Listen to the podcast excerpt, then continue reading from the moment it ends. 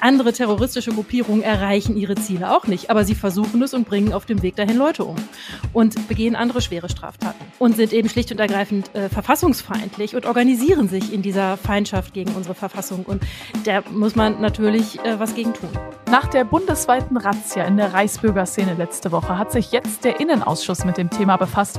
Dabei steht eine große Frage im Raum. Haben die Behörden die Bedrohung von rechts unterschätzt? Das hört ihr im ersten Teil des Podcasts.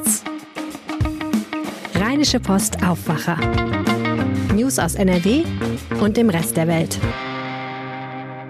Ich bin Laura Mertens. Hallo, schön, dass ihr wieder zuhört. Wir sprechen heute außerdem über das Gepäckchaos am Düsseldorfer Flughafen. Das Team vom Antenne Düsseldorf Studio hat jetzt die Nachrichten für euch. Danke, Laura. Und das sind jetzt die Meldungen aus Düsseldorf. Die Düsseldorfer Stadtratsmehrheit aus CDU und Grünen hat den städtischen Haushalt für 2023 beschlossen.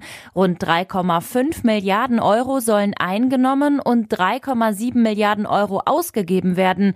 Die größten Posten bei den Ausgaben sind die Bereiche Familie und Soziales mit jeweils rund 600 Millionen Euro. Die Hintergründe hat Arne Klü.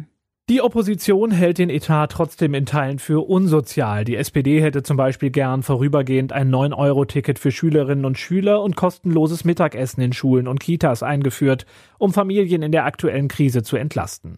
Für Kritik der Opposition sorgt auch das Thema Wohnen. Hier steigt der Etat von einer Million auf zehn Millionen Euro im Bereich Grundstücke. Das heißt, die Stadt hat mehr Mittel, um Grundstücke zu kaufen und kann damit verhindern, dass mit dem Boden spekuliert wird.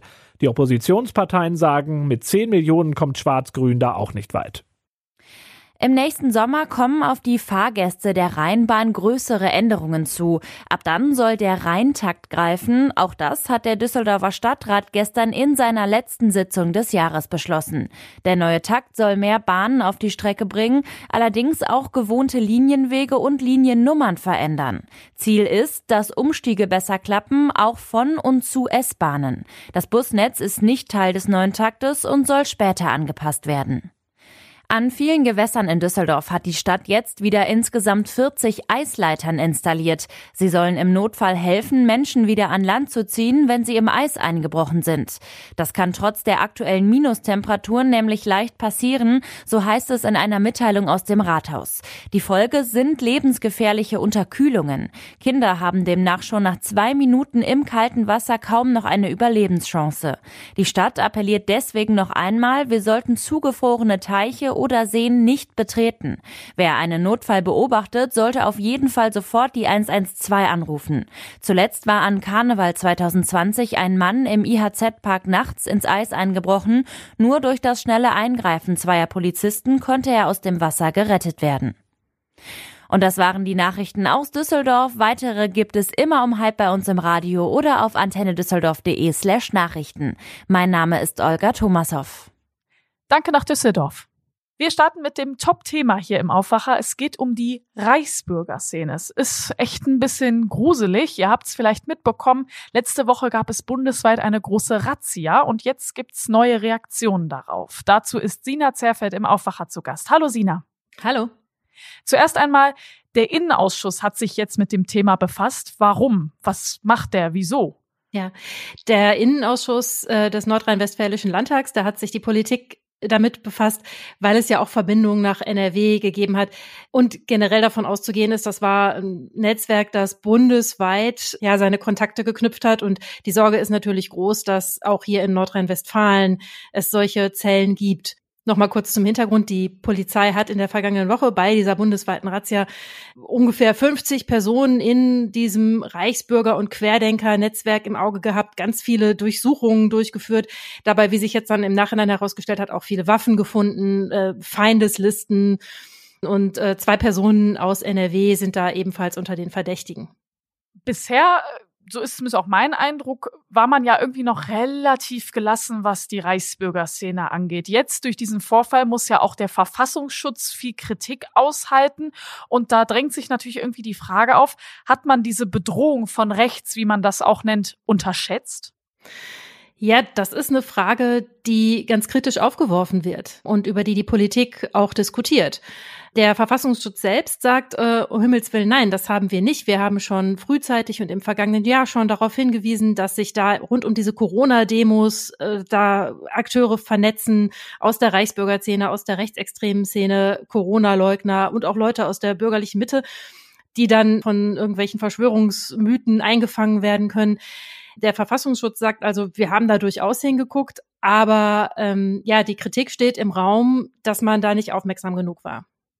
Ich meine, auf der anderen Seite, wenn man sich diese Umsturzpläne anschaut, das ist ja auch durch die Medien gegangen, es ist ja eigentlich erstmal ein bisschen absurd. Ne? Da gab es dann irgend so Heinrich, der so und so vielte, der quasi der selbsternannte neue Anführer, sage ich jetzt einfach mal so ist. Also ich finde, es ist irgendwo auch verständlich, dass die Behörden vielleicht keine Panik verbreiten wollen. Wie schätzt du das ein?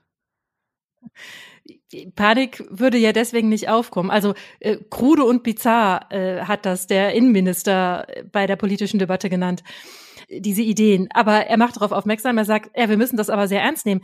Die Gefahr geht nicht davon aus, dass jetzt irgendein Prinz tatsächlich es schafft, sich auf den Thron von Deutschland zu setzen, den er noch schnell, selber schnell zurechtgerückt hat oder so. Das ist nicht die Gefahr, sondern die Gefahr ist, dass da eben Leute sich zusammentun, die sich im Recht glauben, die glauben sich über andere erheben zu können und das mit Waffengewalt tun zu können. Und dann müssen die ja nicht ihr Ziel erreichen. Das ist übrigens auch das, was der Verfassungsschutz von NRW ganz deutlich sagt.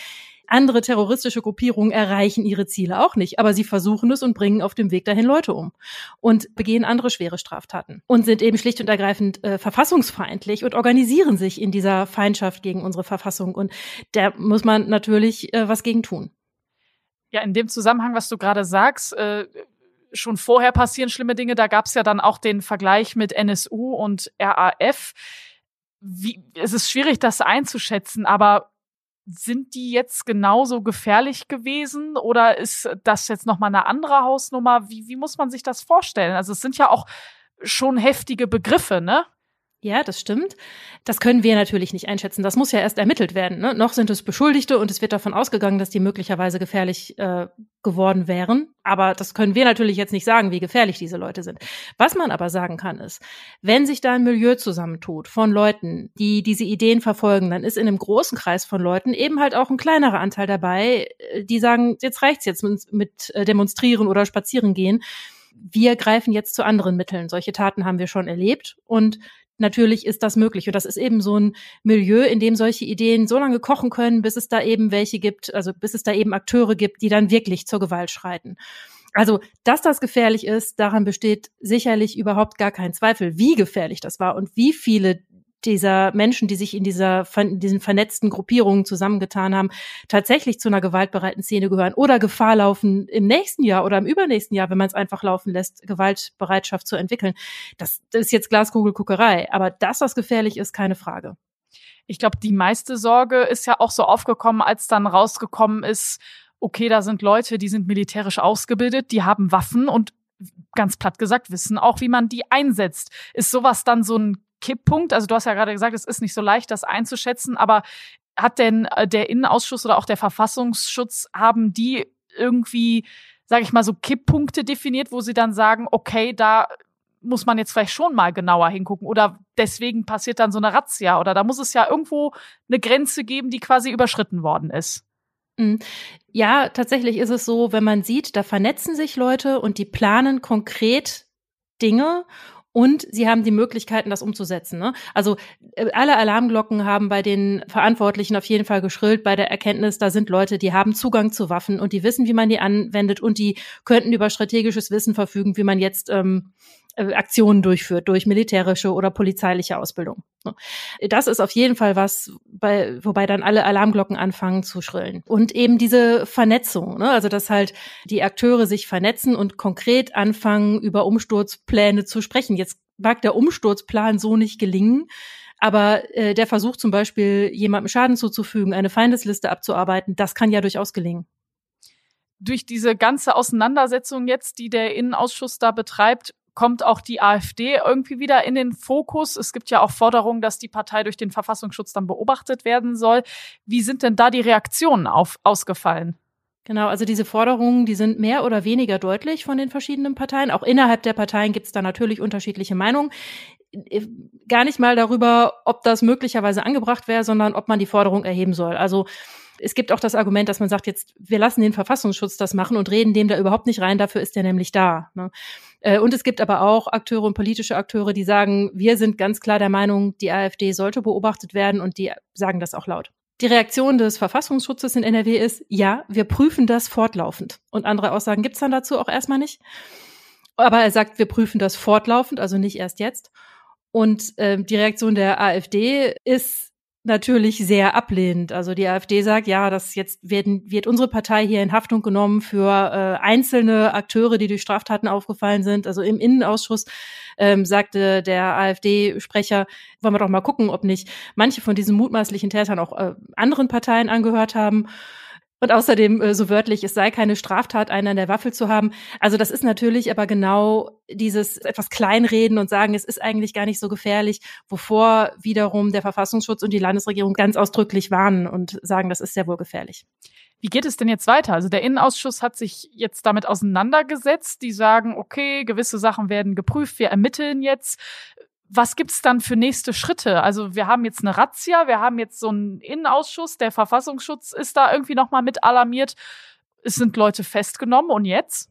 Jetzt wird ermittelt und dann wird man sehen, was dabei rauskommt. Der Innenminister sagt, er geht davon aus, dass es bei diesen zwei Verdächtige aus Nordrhein-Westfalen, dass es dabei überhaupt nicht bleiben muss. Denn wenn jetzt weiter ermittelt wird und es wird geschaut, was haben die denn eigentlich für Kontakte, dann kann es absolut passieren, dass auch nordrhein-westfälische Zellen ähm, plötzlich äh, ins Licht gerückt werden, die man bisher nicht auf dem Schirm hatte. Ähm, das wird abzuwarten sein. Ja, und da wird eben jetzt nachgeforscht. Danke dir, Sina. Sehr gerne.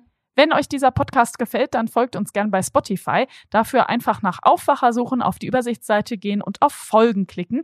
Dann verpasst ihr auch keine aktuelle Ausgabe mehr. Dankeschön. Und wir machen weiter mit dem zweiten Teil hier im Podcast. Erinnert ihr euch noch an den Sommer und die extrem vollen Flughäfen? Das war ja wirklich ein riesiges Chaos. Die Flüge sind ausgefallen. Es gab lange Schlangen bei der Sicherheitskontrolle und häufiger als sonst fehlte dann am Zielort auch noch das Gepäck. Gerade das Kofferchaos könnte jetzt erst so richtig losgehen. Das befürchten die Politik und die Gewerkschaft Verdi. Denn der Düsseldorfer Flughafen will sich komplett vom Gepäckmanagement trennen und alles in private Hände geben geben. Chefreporter Christian Schwertfeger weiß mehr dazu. Hi Christian. Hallo. Was sagst du? Ist die Idee gut oder schlecht? Ich finde es alles andere als gut, äh, dass der Flughafen sich dort zurückziehen will. Man sieht ja, wohin das führt, wenn äh, die Privatwirtschaft das komplett übernimmt äh, an den Luftsicherheitskontrollen. Dort haben wir die privaten Sicherheitsdienste. Ähm, da funktioniert ja gar nichts. Und wenn wir aufs Gepäck gehen, der Flughafen musste am im Sommer ja auch noch eine eigene Taskforce bestehend aus Flughafenmitarbeitern äh, und zum Teil auch die Feuerwehr einsetzen vom Flughafen, um äh, das Chaos dort ein bisschen äh, zu handeln. Also daran sieht man, dass es sicherlich alles andere als äh, gut ist, wenn der Flughafen dort nicht mehr aktiv sein wird, überhaupt nicht mehr aktiv sein wird. So ganz neu ist das mit der Privatisierung ja aber nicht. Ne? Teile vom Gepäckmanagement werden ja schon jetzt von privaten Firmen gemacht. Düsseldorf geht da eine Art äh, Sonderweg. In Köln ist es nicht so, in Frankfurt ist es nicht so und in München ist es auch nicht so, dass sie sich jetzt halt vollständig aus diesem Bereich zurückziehen. Wir haben da schon private Unternehmen drin seit einigen Jahren. Und jetzt kommt halt die nächste dazu. Und damit ist der Flughafen komplett raus. Du sagtest gerade schon im Sommer, äh, das hast das Chaos angesprochen. Das waren ja vor allen Dingen äh, durch die Privaten verursacht. Äh, der Flughafen äh, war ja nur noch auch äh, mit geringen Teilen dort äh, beschäftigt und hatte ja, wie ich gerade angesprochen hatte, so eine Taskforce äh, noch gegründet, um dort das Schlimmste äh, zumindest aufzufangen. Die wird es dann künftig wahrscheinlich gar nicht mehr geben. Ja gut, da geht's vermutlich nur ums Geld, ne? Absolut, ganz einfach kann man sagen. Der Flughafen will äh, Geld verdienen, die Quartalszahlen müssen stimmen und da geht es wirklich rein nur ums Geld. Wenn das aber doch so ein harter Schritt ist, dann ist es ja auch echt krass, dass sich der Flughafen Düsseldorf das traut, oder? Also gibt es da Flughäfen, die es schon machen? Also laut Verdi gibt's, äh, ist das ein Sonderweg, äh, den Düsseldorf dort geht. Verdi, äh, die sich ja in diesem Bereich äh, sehr engagieren und weil sie dort die Beschäftigten vertreten, sagen, äh, das ist nahezu beispiellos in Deutschland. Ja, das scheint ein schwieriges Business zu sein. Ne? Ich meine, wie viele andere Branchen suchen die total verzweifelt nach Leuten? Gibt es überhaupt genug Firmen, die das machen wollen? Ja, äh, nee, da, gibt's genug. Also, aber die machen dann halt äh, intern so ein schönes, sage ich jetzt mal ganz einfach, Lohndumping, ja. Äh, die Leute, die dort dann beschäftigt sind, äh, schuften da wirklich äh, zu äh, Arbeitszeiten, zu Bedingungen zu, äh, und für Geld, äh, wo es wenige Leute wirklich machen. Aber es finden sich immer halt noch Leute, die diesen Job antreten. Ähm, das führt aber dazu halt auch, dass es dort immer wieder zu Personalmangel und Engpässen kommt. Und äh, das sehen wir ja auch an den Luftsicherheitskontrollen. Äh, dort ist es eigentlich genau das Gleiche. Und das werden wir künftig meiner Meinung nach auch im Gepäckbereich weiter erleben. Ja, und ich meine, Kritik gab es dazu ja auch schon ordentlich, ne? Ja, SPD und Verdi kritisieren das massiv. Also die sagen, das geht nicht. Da muss der Flughafen Verantwortung übernehmen und äh, seine Strategie äh, dort äh, dementsprechend ändern und künftig äh, dann äh, wieder halt in den Gepäckbereich äh, reingehen. Aber ähm, das muss man ehrlich sagen, ist erstmal in den nächsten Jahren jetzt äh, nicht absehbar. Dankeschön, Christian. Gerne. Und wie jeden Freitag jetzt der Kulturtipp für euch heute von Lothar Schröder. Es war einmal. So beginnen alle großen und kleinen Märchen. Und diesmal ist es ein Rock'n'Roll-Märchen, das der Komponist Jim Steinman Mitte der 70er Jahre träumte. Er hatte schon ein paar Songs geschrieben, aber letztlich scheiterte das Projekt. Was blieb, waren die Lieder. Und die wurden mit anderen Liedern zusammen auf ein Album gebracht, das 1977 erschien und sich dann 60 Millionen Mal verkaufte. Bad Out of Hell von Meatloaf. 40 Jahre später wurden diese Lieder dazu verwandt, es tatsächlich wieder in ein Musical zurück zu verwandeln und es feierte in vielen Ländern dieser Welt große Erfolge. Jetzt kommt es zurück nach Deutschland in einer englischsprachigen Originalfassung und ist ab dem 20. Dezember im Düsseldorfer Kapitol noch bis 4. Januar zu sehen. Und wer sich das Lied I Will Do Anything for Love von Meat Love noch einmal anhört, wird zumindest sehr neugierig werden auf dieses neue, alte Musical. Viel Spaß! Diese Meldungen werden heute wichtig. Die EU macht Bosnien-Herzegowina zum Beitrittskandidaten. Die Europaminister der EU-Staaten hatten bereits am Dienstag die Empfehlung dazu abgegeben. Donnerstagabend haben sich jetzt auch die Staats- und Regierungschefs darauf geeinigt. Grund war die Sorge, dass Bosnien-Herzegowina sich sonst verstärkt an Russland oder China orientieren könnte. In Berlin kommt heute der Bundesrat zusammen. Die Sitzung hat 70 Tagesordnungspunkte. Es geht unter anderem um den Haushalt 2023, Kitas, die Pflegebranche und Preisbremsen für Energie. In Essen findet heute der Mobilitätstag statt. NRW-Verkehrsminister Oliver Krischer tauscht sich vor Ort mit Experten aus. Im Fokus stehen der Klimaschutz und die Digitalisierung. Viele Apotheken in NRW haben kaum noch oder keine Medikamente mehr für Kinder. Einige behelfen sich damit, Tabletten für Erwachsene zu zerkleinern, damit die Dosierung stimmt. Manche Medikamente können die Apotheken theoretisch auch selbst herstellen. Dann schauen wir jetzt aufs Wetter. Viele Wolken, aber auch sonnige Phasen zwischendurch bei minus zwei bis plus ein Grad. Örtlich auch leichte Schneeschauer. Morgen teilweise länger sonnig, ansonsten trüb bei Höchstwerten zwischen minus drei und plus ein Grad. Das war der Aufwacher vom Freitag, dem 16. Dezember. Ich bin Laura Mertens. Ich wünsche euch ein schönes Wochenende. Ciao!